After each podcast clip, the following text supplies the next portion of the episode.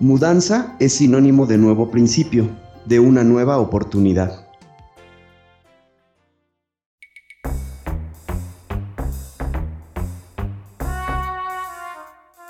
La cacería de historias continúa y no dejaremos escapar ninguna.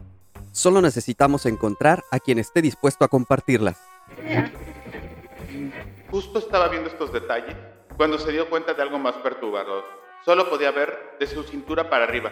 No tenían piernas. Nunca había experimentado esa sensación. Literalmente, el estadio entero retumbaba bajo nuestros pies. Una vez más, comenzó a sonar el teléfono. No quería contestar, pero el sonido me estaba volviendo loco. Por si fuera poco, en el horizonte, un rayo azota la cima de la montaña, justo en la dirección hacia donde nos dirigimos, haciendo temblar la tierra bajo nuestros pies. Soy Pablo. Yo Miguel. Y, juntos, somos cazadores de historias.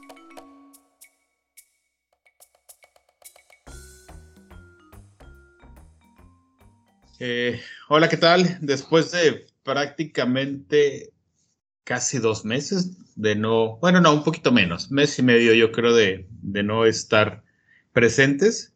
Hoy me, me, da mucho gusto darles la bienvenida una vez más a esta sería nuestra cuarta temporada, nuevo episodio, nuevo formato, porque, bueno, ustedes no están para saberlo, pero a lo mejor si nos escuchan un poquito raro, un poquito diferente, es porque Miguel y yo ya no estamos físicamente en el mismo lugar. Estamos ahorita probando haciendo lo de vía remota, a ver cómo nos va. Yo creo que bien, porque al final de cuentas las historias se van a seguir contando de una manera muy similar o a lo mejor, no sé, lo mismo este cambia, como todo hemos estado cambiando, ¿no? Como en este, en este podcast. Pero bueno.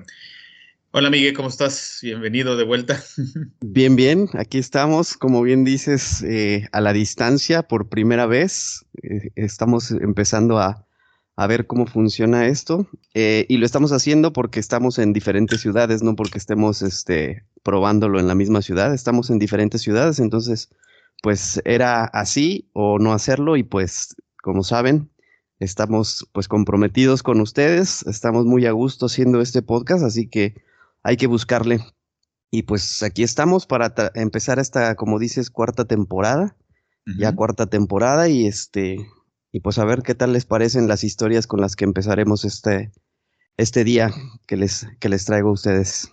Y este 2023 también. Este, bueno, eh, pues nada, yo creo que no sé si tengas más que decir. La verdad es que este, ya se extrañaba grabar un poco. Este, y pues este mes y medio que tuvimos como de, de descanso y todo, pues ya, estamos listos para empezar. Entonces yo creo que somos este, todos escuchas, Miguel. Perfecto, pues sí, igual muy contento ya de estar aquí otra vez. Eh, sí hace falta, la verdad es que ya nos, ah, digamos que agarramos un, un, eh, un carrito de, de, estar grabando y sí se extrañaba. Pero bueno, pues vamos a empezar el día de hoy con...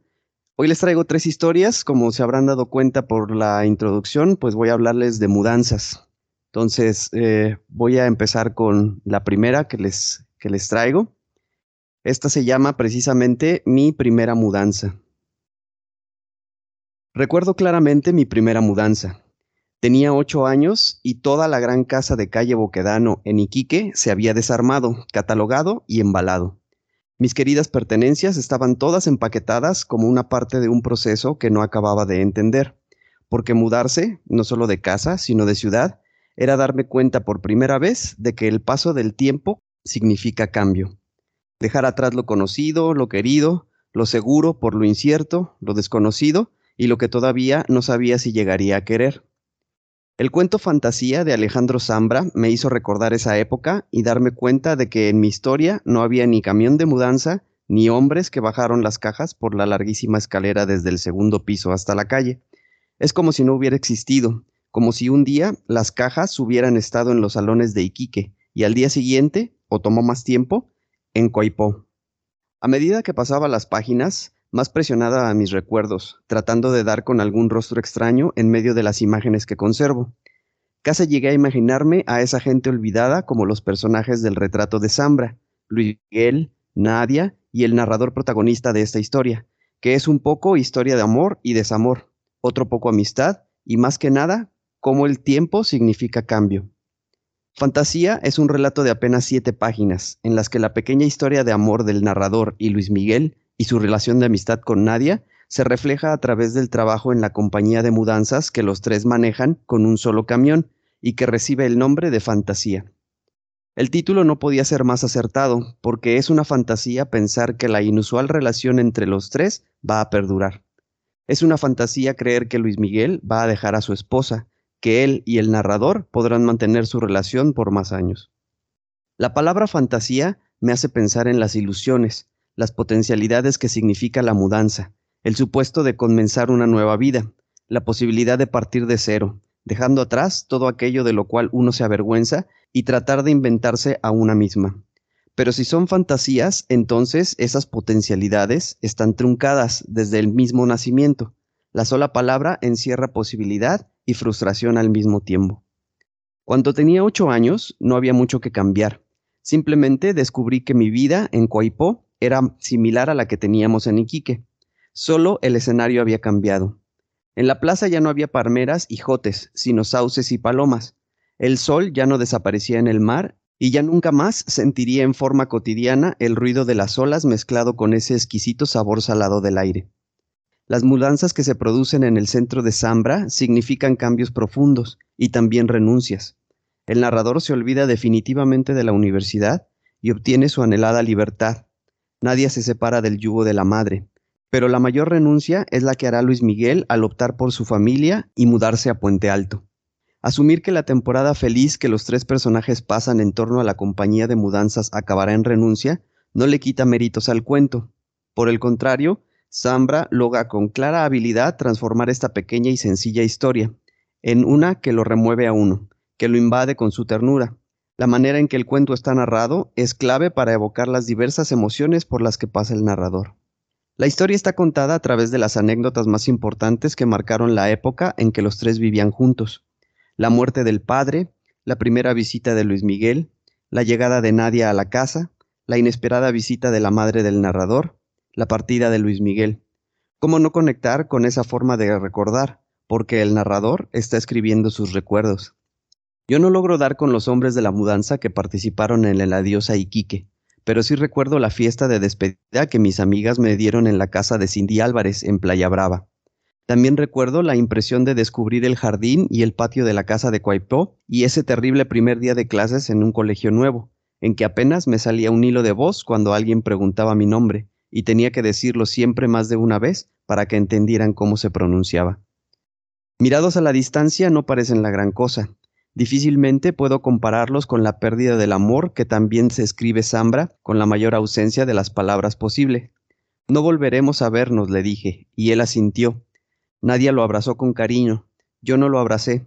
Yo salí y esperé a mi amiga afuera durante dos o diez minutos interminables. La idea de la mudanza me hace pensar en el cambio, en el paso del tiempo, y Zambra logra ese efecto, la sensación de estar en un continuo devenir. La verdad es que esa primera mudanza, la mía, me dio mucha pena. A pesar del éxtasis de la casa embalada, de las olorosas cajas de té llenas de nuestras pertenencias, del juego de viajar por la carretera hasta Cuaipó. Zambra me recordó esa pena, ese no querer desprenderse de aquello tan amado, la casa vieja a cuatro cuadras de la playa, la mesa de ping-pong, el regreso en victoria desde el mercado. Zambra no menciona nada de eso, pero su relato es tan honesto, sus personajes tan frágiles y sus fantasías tan vívidas. Lo logra todo con unas frases cortas, no necesita darse vueltas en una idea. Basta con lanzar un par de palabras directas como los días siguientes fueron horribles, horribles e innecesarios. La simpleza del relato lo hace atractivo. Ahí está la conexión que logré con una historia que poco y nada tiene que ver con la mía.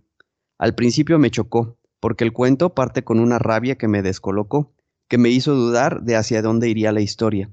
No parecía haber mucha fantasía en esos primeros párrafos, sino todo lo contrario. Sin embargo, el sentimiento muta con fluidez, la llegada del amor, porque aunque el narrador no lo admita, ahí había amor, ahí había una familia, transforma el rencor y la rabia contra el padre, contra el camión que dejó, contra la madre que se fue al sur, sin decir que era para siempre. La ternura se abre paso a través del relato para mutar una vez más, para acabar, yo no en el rencor, sino en la aridez del alma. La historia de amor y la fantasía ya no son más que palabras, un recuerdo escrito, nada más. Al final, siento lástima por ese narrador que se cierra, que pareciera ya no ser capaz ni de sentir rabia ni de sentir amor, que está vacío. Mi perspectiva es que en la vida hay nuevas mudanzas, que ya no son simples ilusiones, que lo que dio pena puede convertirse en una alegría mayor, pero no se trata de cambiar el final del relato. Eso sería horrible e innecesario. Ok. Eh, mi primera duda, ¿dónde es dónde sucede la historia? ¿Por los lugares? Eh, Iquique me parece que es Perú, ¿no? Eh, la verdad no estoy seguro. De hecho, es una historia anónima, por lo que no, pues la verdad no puede, no pude acreditársela a nadie. Pero por, eh, por las ciudades, me parece que si no es Perú, probablemente sea Colombia. Ah, Chile, perdón. en Chile, sí. Ahí está, ahí está. ciudad de Chile. ¿Y la otra ciudad me dices que es? ¿Se llama? Coaipó debe ser igual en Chile. Debe ser igual en Chile, sí, sí, nada más que Por los nombres dije o es o es eh, Perú o es Chile porque tienen nombres de por allá. Sí, sí.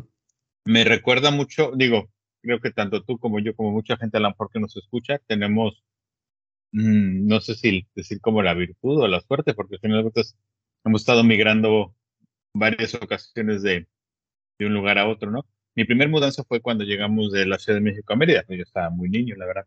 Y fue una sensación como de incertidumbre, esperanza, eh, tristeza también a la vez, porque dejas muchas cosas atrás, ¿no? Creo que como niños todos somos más, tenemos menos problema para el cambio, ¿me explico? Y al final de cuentas, como niño no tienes opción de, de decir no. De opinar, sí. Exacto, ¿no? Pero creo que como niño es más fácil adaptarse a los cambios, ¿no? Y a lo mejor como adulto sí te cuesta un poquito más, ¿no? Pero me recordó mucho la sensación esa, cuando en la parte que dice de, de la sensación agridulce, porque al final creo que eso es una sensación que todos tenemos, ¿no? Al momento de, de cambiarnos o de mudarnos. Sí, igual la mía fue de, de, la Ciudad de México a Mérida. Y sí, yo, yo tenía 12 años, entonces, pues el dejar a los amigos, todos los de la primaria iban a pasar a la secundaria juntos y pues empezar, dejar todo. Sí, sí fue medio, medio difícil, pero como dices, pues la adaptación fue, fue, fue rápida también por lo mismo. Sí, digo, ya la segunda en mi casa fue cuando de Mérida para acá a Cancún, pero ya fue autoimpuesta, digámoslo así. Entonces ya pues como que te vas más con la idea de que pues es para, para un cambio para bien, ¿no? Claro. Pues déjame pasar entonces a, la segunda historia. Eh, esta también, eh, de hecho las tres son historias anónimas. Eh, la que sigue se llama La historia de Elena. Elena miró las cajas en las que estaba metiendo toda su vida y sintió ganas de llorar. No era su primera mudanza, desde luego, pero nunca se imaginó que se vería obligada a cambiarse de casa en semejantes circunstancias. Uno no hace una mudanza por deporte, lo normal es que la haga para mejorar. Elena recordó las anteriores mudanzas y un aluvión de recuerdos le cayó encima. La primera, de niña, por un cambio de trabajo de su padre. La siguiente, a estudiar a otra ciudad. Una más, cuando Jaime y ella decidieron vivir juntos. La siguiente, tras el ascenso de Jaime. Y la última, con la llegada del segundo hijo. Si sumara las maletas que había acarreado, los vasos que había envuelto uno a uno en papel periódico, los rollos de cinta de embalar gastados en precintar las cajas le darían cifras récord, pero todas fueron mudanzas hechas con ilusión, mirando hacia adelante con los ojos llenos de planes de futuro y guardando un cierto cariño por lo que se quedaba atrás. Hoy era distinto, hoy salía huyendo. Su hija mayor, Ana, la miraba desde los cristales de sus gruesas gafas. Elena le acarició la cabeza con cuidado de no rozarle los puntos de sutura. La niña de trece años Trató de sonreír, pero el corte del labio le dolió y emitió un corto quejido. Cabizbaja cogió una nueva caja y se metió en su habitación. Elena se volvió a preguntar cómo no se había dado cuenta antes de lo que estaba pasando, cómo permitió que las cosas llegaran hasta ese punto. El día en que la llamaron del instituto para decirle que Ana estaba faltando frecuentemente a clase, no lo podía creer. Era una criatura muy inteligente, estudiosa, ávida lectora de notas brillantes. Le preguntó, pero ella le dio vagas excusas. La castigó, pero no consiguió nada. Su rendimiento comenzó a caer en picado. No había día que no discutieran. Jaime la llevaba al instituto en coche para asegurarse de que entraba, pero ella se marchaba en cuanto su padre se daba la vuelta. Pensaron en las drogas, pero les juró que no consumía. Pensaron en un chico, pero también les juró que no salía con ninguno. ¿Quién se va a fijar en mí, la chica con los dientes llenos de hierros y los lentes de fondo de botella? Si ni siquiera me dejan pintarme para ir a la escuela.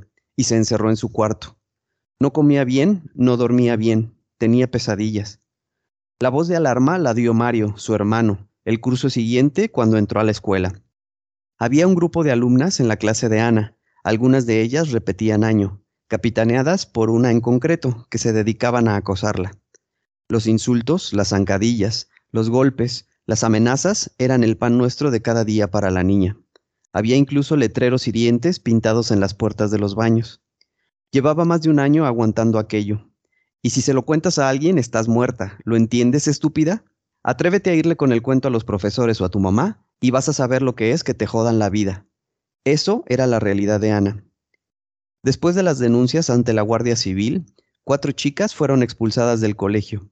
La más violenta de ellas, la que instigaba a todas las demás en contra de Ana, fue incluso juzgada, pero al no haber lesiones físicas graves demostrables, teniendo en cuenta que la menor viene de una familia desestructurada, serios problemas de alcoholismo de su padre, desamparo y bla bla bla, se zanjó el tema con una multa y la obligación de la asistencia a un psicólogo para la agresora y teniendo en cuenta también la obligación de estar escolarizadas hasta los 16 años, se reubicó a aquellas chicas en otros institutos y carpetazo al tema. Ana volvió a clase. Todos la miraban y cuchicheaban a sus espaldas. Los profesores trataban de mantener una cierta normalidad, pero no fue posible. Ella se sentía observada, aunque trató de ser valiente. El primer empujón y el primer soplona lo recibió a la hora del patio. Rezó para que su padre no llegase tarde a recogerla. Cuando salió por la puerta no las vio venir. Entre las cuatro solo tardaron un par de minutos en cubrir a Ana de golpes. Algunos vidrios de las gafas se le clavaron en la cara. Los labios le quedaron manchados por los trozos de metal de la ortodoncia. Incluso se tragó uno de sus dientes. No podía respirar, no podía abrir los ojos. Le arrancaron varios mechones de pelo, cerca de la brecha que sangraba en su cabeza, y le quitaron los pantalones para humillarla ante todos. Nadie hizo nada. Unos por miedo, otros por, bueno, quién sabe por qué. Jaime venía corriendo, gritando, pero el grupo de adolescentes que amparaba la paliza mientras grababa con el celular la escena para después subirla en internet no se apartó. A empujones llegó hasta su hija, que tragaba sangre de la nariz y el labio roto tratando de respirar. Elena continuó empacando los libros del salón. No importaba la pena que se les había impuesto por la paliza. Sabía que volverían por ella, que la primera pintada que había aparecido en el portal de su casa era el aviso de que, a pesar de ser inocente, de no haber herido a nadie, de no haber cometido más delito que el de ser más inteligente que la mayoría, Ana no estaba a salvo. Ir a la escuela con escolta policial no era vida para una niña de 13 años. No iba a permitir que su hija corriera peligro. Mario se quejó. ¿Por qué nos tenemos que ir nosotros? ¿Por qué no se van ellas, que son las que han hecho mal? Cerró una nueva caja y se sentó sobre ella. Quizá en una ciudad más pequeña su familia podría recuperar la tranquilidad. A veces, aunque duela, una retirada a tiempo es una victoria. Pensó que el día de mañana Ana sería una mujer adulta, preparada para el mundo. Las otras serían carne de cañón, y deseó todo lo peor que se le ocurrió para ellas, ya que la justicia no iba a castigarlas como se merecían, que la vida se encargara de ello. Pero no se iban a quedar ahí para verlo. El camión de mudanzas llegaría en unos minutos. No le gustaba sentir rabia, ni sentir odio. Esperó que la nueva ciudad y la nueva casa fueran un buen sitio para olvidar. Jaime la abrazó por la cintura y juntos fueron hacia el coche. Qué historia más este, triste, complicada al final. No, no, no, no esperaba que fuera por ahí. Digo, después de la primera historia que fue pues mucho más bonita, esta historia está muy amarga, muy, muy difícil y desgraciadamente muy actual, porque creo que es una realidad que mucha gente vive, sí. el bully. Sí, ahora y que... Ojalá y este, como dice el papá, que la vida se las, se las haga pagar. Pues sí, pues sí, es, es un, un, tema bastante actual, aunque digo, desde siempre ha existido esto, ahora como que se le ha dado mucha, mucha importancia o se, se ha resaltado para evitarlo y precisamente por eso eh, me gustó, bueno, me gustó y decidí eh, comentarla porque sí, aunque es fuerte, pues es, es parte de lo que se está viviendo hoy. Creo que el problema no, no es que sea algo que se le esté dando más importancia más, o que sea nuevo, porque es un problema que nos toca vivir a todos a esa edad. Tan es así que mucha gente dice, ah, es normal, son, son niños, son adolescentes, déjalos, ¿no? El asunto es que creo que ahora puede llegar a tener mayor repercusión o es más hablado o es más conocido por el, uso de las redes sociales, ¿no? Claro. Al final de cuentas, como en el caso de la, de la historia que estás contando, pues todo mundo le interesa más grabar para subirlo que hacer algo, ¿no? O que interferir, ¿no? O sea, obviamente algo tan, tan sencillo de, o a lo mejor con una broma muy, muy sencilla o muy inocente, si lo quieres ver así, ya trasladada a una red social a un nivel que cualquiera lo puede ver, puede llegar a ser algo más fuerte de lo que tal vez nosotros vivimos, ¿no? Porque al final de cuentas nosotros vivimos una situación no tan fuerte tal vez como la de esta chica, donde hubo golpes y una agresión física, pero sí un, un bully. Sí. Pero pues no pasaba a ser algo local, ¿no? Ahora, por ejemplo, desgraciadamente, pues tan es así que cuántos casos no conocemos de lords o ladies y demás, ¿no? Exacto. Pues sí, un tema fuerte, pero bueno, hay que, hay que, hay que tocarlo en este, en este caso. Me voy a ir por la, sí, claro.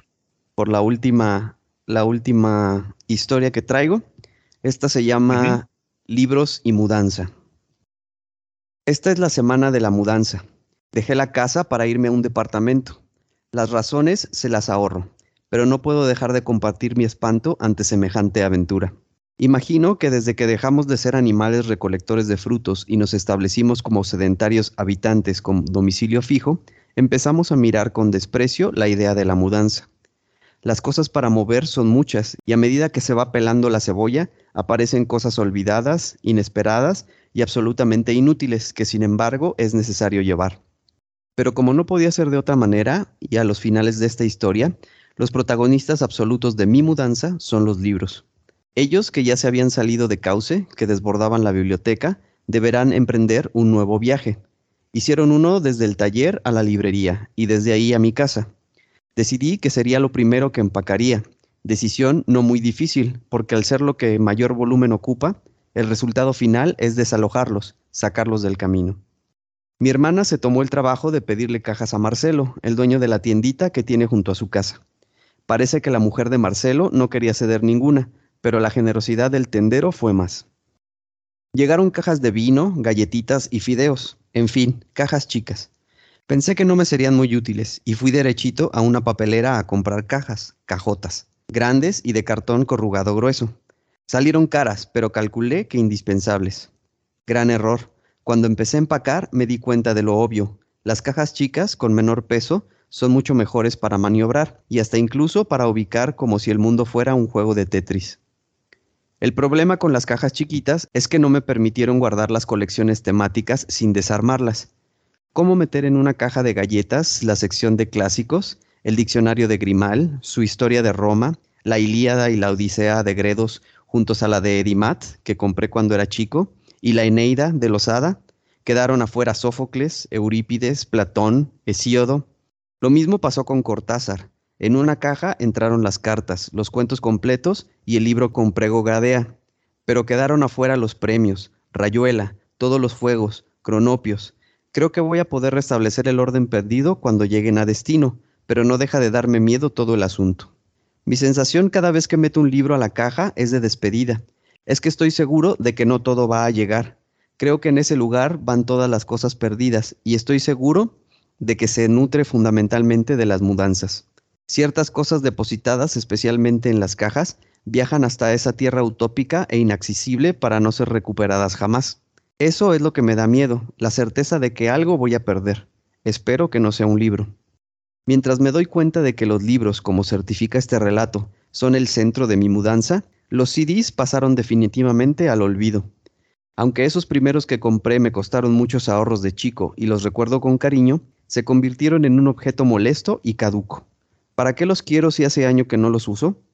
Todo está en el disco duro, si quiere escucharlo a un golpe de mouse, sin ni siquiera moverme. ¿Pasará eso alguna vez con los libros, de despreciarlos tanto como para ni siquiera mudarlos? No creo que yo lo haga, no creo que en mi generación, pero quizá la próxima tenga la misma opinión que hoy tengo sobre los discos. Me quedo pensando en cómo hicieron esos héroes de la mudanza que trasladaron cosas de una manera tan valiente desde otros países. Por ahí tengo en alguna revista, de las muchas que empaqué también, una entrevista donde Tabarovsky cuenta cómo trajo toda su biblioteca desde Francia en barco.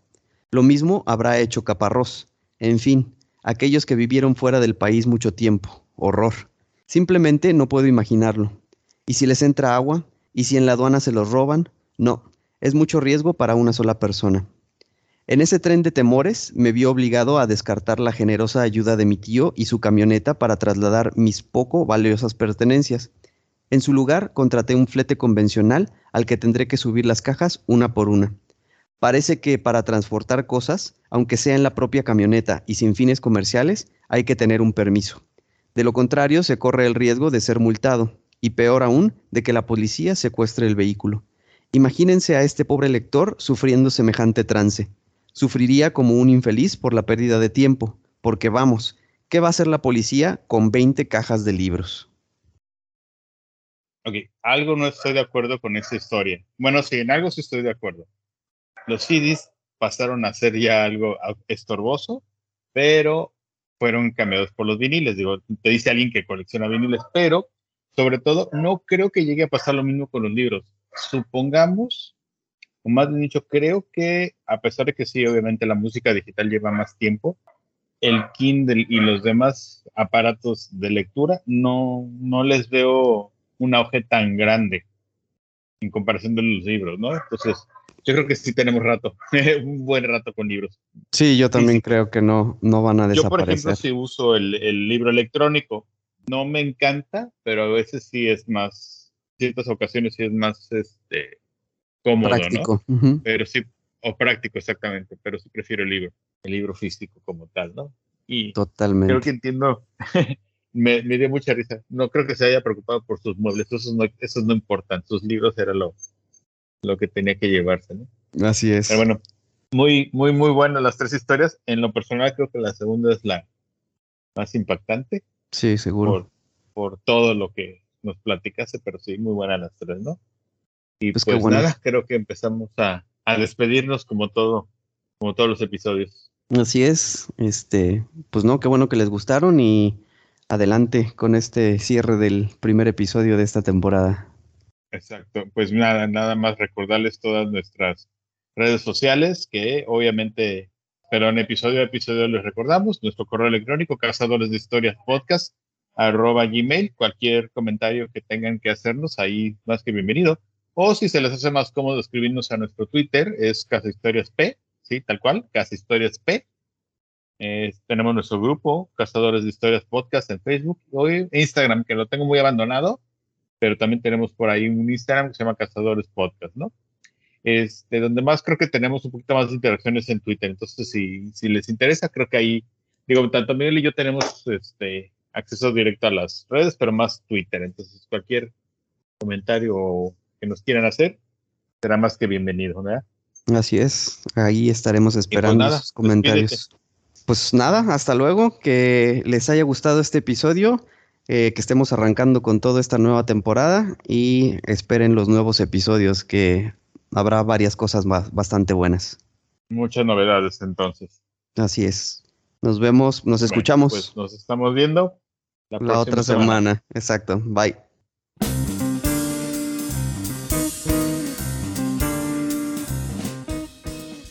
Porque la vida es una colección interminable de historias y todos tenemos una que contar, esto es Cazadores de Historias, el podcast.